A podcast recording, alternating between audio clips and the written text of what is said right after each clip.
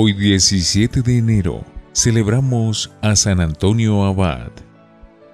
El nombre de Antonio puede significar floreciente, de antos, flor, o invencible, de anteos, el que se enfrenta victorioso a sus enemigos. La vida de este santo la escribió San Atanasio, su gran amigo. San Antonio Abad murió el 17 de enero del año 356.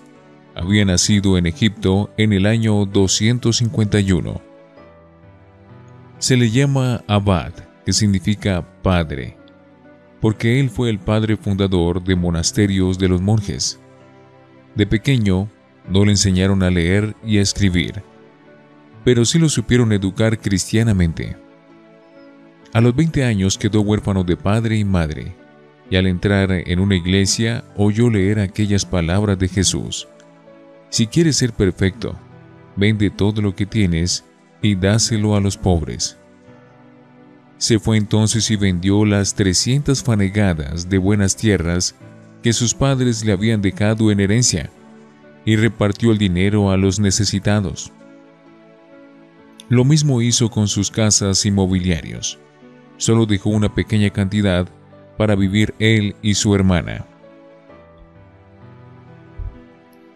Pero luego oyó leer en el templo aquella frase de Cristo, No os preocupéis por el día de mañana, y vendió el resto de los bienes que le quedaban, y asegurando en un convento de monjas la educación y el futuro de su hermana, repartió todo lo demás entre la gente más pobre, y él se quedó en absoluta pobreza, confiado solo a Dios se retiró a las afueras de la ciudad a vivir en soledad y oración. Vivía cerca de algunos monjes que habitaban por allí, y de ellos fue aprendiendo a orar y a meditar. Le enseñaron a leer, y su memoria era tal que lo que leía lo aprendía de memoria. Esto le va a servir mucho para el futuro, cuando no tendrá libros para leer, pero sí recordará maravillosamente lo leído anteriormente. Recordando la frase de San Pablo, el que no trabaja, que no coma. Segunda de Tesalonicenses 3:10. Aprendió a tejer canastos y con el trabajo de sus manos conseguía para su sustento y aún le quedaba para ayudar a los pobres. Su fervor era tan grande que pronto que oía hablar de un monje o ermitaño muy santo, se iba hacia él a escucharle los consejos y trataba de aprender cómo llegar a la santidad. Y así pronto fue también él un ermitaño admirablemente santo. Pero el demonio empezó a traerle terribles tentaciones. Le presentaba en la mente todo el gran bien que él podría haber hecho si en vez de repartir sus riquezas a los pobres, las hubiera conservado para extender la religión. Y le mostraba lo antipática y fea que sería su futura vida de monje ermitaño. Trataba de que se sintiera descontento de la vocación a la cual Dios lo había llamado. Como no lograba desanimarlo, entonces el demonio le trajo las más desesperantes tentaciones contra la pureza. Le presentaba en la imaginación toda clase de imágenes impuras, pero él, recordando aquellas frases de Jesús, vigilad y orad, para no caer en la tentación Ciertos malos espíritus no se alejan sino con ayuno y oración. Se puso a vigilar sus sentidos, ojos, oídos, etc., para que ninguna mala imagen o atracción los sedujeran, y luego empezó a orar mucho y a ayunar frecuentemente. Pasaba muchas horas del día y de la noche orando. No comía ni bebía nada jamás antes de que se ocultara el sol y su alimento era un poco de pan o de dátiles, un poco de sal y agua de una cisterna. Un día el demonio, enfurecido porque no lograba vencerlo, le dio un golpe tan violento que el santo quedó como muerto.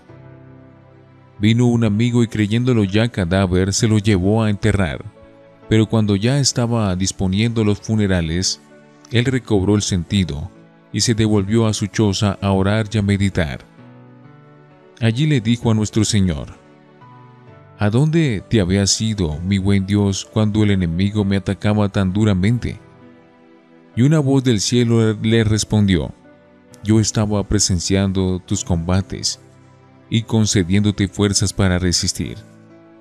Yo te protegeré siempre y en todas partes. A los 35 años de edad, siente una voz interior que lo invita a dedicarse a la soledad absoluta. Hasta entonces había vivido en una celda, no muy lejos de la ciudad y cerca de otros ascetas. La palabra asceta significa el que lucha por dominarse a sí mismo. La gente llamaba asceta a los cristianos fervorosos que se dedicaban con la oración, el sacrificio y la meditación a conseguir la santidad. Cerca de un grupo de ellos había vivido ya varios años. Antonio había aprendido cuanto pudo de ellos que le enseñaron a ser santo. Ahora se sentía capaz de alejarse a tratar de entenderse a solas con Dios. Se fue lejos al otro lado del río Nilo, encontró un cementerio abandonado y allí se quedó a vivir. Las gentes antiguas creían que las almas en pena venían a espantar a los cementerios. Para convencerse de que tal creencia era cuento y mentira, se quedó a vivir en aquel cementerio y ningún alma de difunto vino a espantarlo. Aquel terreno está infestado de serpientes venenosas. Les dio una bendición y ellas se alejaron. Solamente un amigo suyo venía muy de vez en cuando a traerle un poco de pan. Levantó un muro para hacer el sacrificio de no ver a nadie. Y hasta el que le traía el pan tenía que lanzárselo por encima del muro. Muchas gentes venían a consultarlo y les hablaba a través del muro. Pero la fama de que sus consejos hacían mucho bien se extendió hasta que al fin los peregrinos no pudieron contenerse y derribaron aquella pared. Allí estaba Antonio, que desde hacía 20 años no veía rostro humano alguno, y no comía carne, y solo se alimentaba de un poco de pan y un poco de agua cada día. Pero en su rostro no se notaba ningún mal efecto de estos sacrificios, sino que parecía amable y lleno de alegría. A los 55 años, para satisfacer la petición de muchos hombres que le pedían le ayudara a vivir vida de ermitaño como él, organizó una serie de chozas individuales, donde se practicaba una pobreza heroica. En cada una de estas chozas vivía un ermitaño dedicado a orar, a trabajar y a hacer sacrificios. Constantemente se oían cantar por allí las alabanzas de Dios. Antonio los fue formando en la santidad con sus sabios consejos. San Atanasio narra que les aconsejaba lo siguiente, no vivir tan preocupados por el cuerpo sino por la salvación del alma. Cada mañana pensar que este puede ser el último día de nuestra vida y vivir tan santamente como si en verdad lo fuera. Ejecutar cada acción como si fuera la última de la vida. Recordar que los enemigos del alma son vencidos con la oración, la mortificación, la humildad y las buenas obras, y se alejan cuando hacemos bien la señal de la Santa Cruz. Les contaba que muchas veces había hecho salir huyendo al demonio con solo pronunciar con toda fe el santo nombre de Jesús. Les decía que para combatir la impureza hay que pensar frecuentemente en lo que nos espera al final de la vida. Muerte, juicio, infierno o gloria. Les insistía que se esforzaran por llegar a ser mansos y amables, que no buscaran ser alabados o muy estimados, que lo que obtuvieran con el trabajo de sus manos, se dedicaban a tejer esteras y canastos, lo dedicaran a los pobres y que su preocupación fuera siempre ir apreciando y amando cada día más a Jesucristo. Así con San Antonio nació en la iglesia la primera comunidad de religiosos. Cuando estalló la persecución contra los cristianos, el santo se fue con alguno de sus monjes a la ciudad de Alejandría a animar a los cristianos para que prefirieran perder todos sus bienes y hasta la misma vida con tal de no renegar de Cristo y su santa religión. Los paganos no se atrevieron a hacerle daño porque la gente lo veneraba como un hombre de Dios. Ahí va el santo, exclamaban hasta los paganos al verlo pasar. Luego se fue a vivir más lejos todavía y duró 18 años sin ver a nadie, solo meditando, haciendo penitencias y hablando con Dios. En los terribles calores del desierto, 44 grados, hizo el sacrificio de no bañarse ni una vez, ni cambiarse de ropa. Era un sacrificio tremendo para esos calores sofocantes. No bebía ni una gota de agua antes de que se ocultara el sol. Pero apareció luego una terrible herejía que decía que Cristo no era Dios. La propagaba un tal Arrio. San Antonio contempló en una visión que el mundo se llenaba de serpientes venenosas y oyó una voz que decía, son los que niegan que Jesucristo es Dios.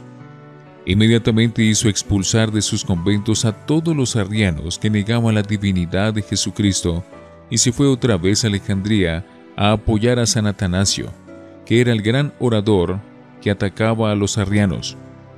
Allá San Antonio hizo milagros portentosos para probar que Cristo sí era Dios. Al famoso sabio Dídimo, el ciego, le dijo que no se entristeciera por ser ciego, sino que se alegrara porque con la fe podía ver a Dios en su alma.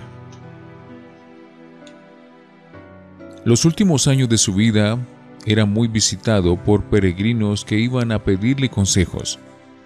Él hacía que sus monjes más santos y sabios los aconsejaran, y luego, reuniendo al atardecer a todos los peregrinos, les hacía algún pequeño sermón.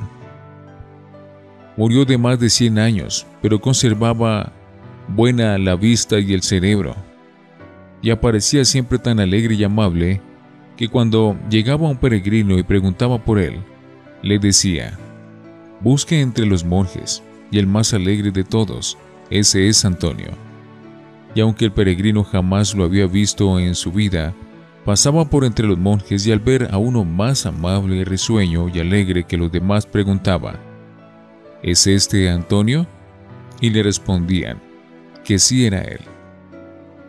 Antes de morir hizo jurar a sus discípulos que no contarían dónde estaba enterrado, para que las gentes no tuvieran el peligro de dedicarse a rendirle cultos desproporcionados.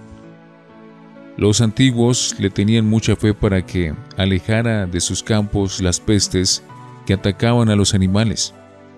Por eso lo pintaban con un cerdo, un perro y un gallo. Habían también las costumbres de que varios campesinos engordaban entre todos cada año un cerdo, y el día de San Antonio, el 17 de enero, lo mataban y lo repartían entre los pobres. Oremos. Dios Padre misericordioso, tú que le concediste a San Antonio Abad la gracia de saber dominarse tan perfectamente a sí mismo y dedicar su vida a la oración, y hacer el bien a los demás. Haz que también nosotros, con tu ayuda y protección, no busquemos darle gusto a nuestro egoísmo, sino que dediquemos nuestra vida a amar a nuestro Dios y a servir a nuestros prójimos. Por Jesucristo nuestro Señor. Amén. San Antonio Abad, ruega por nosotros.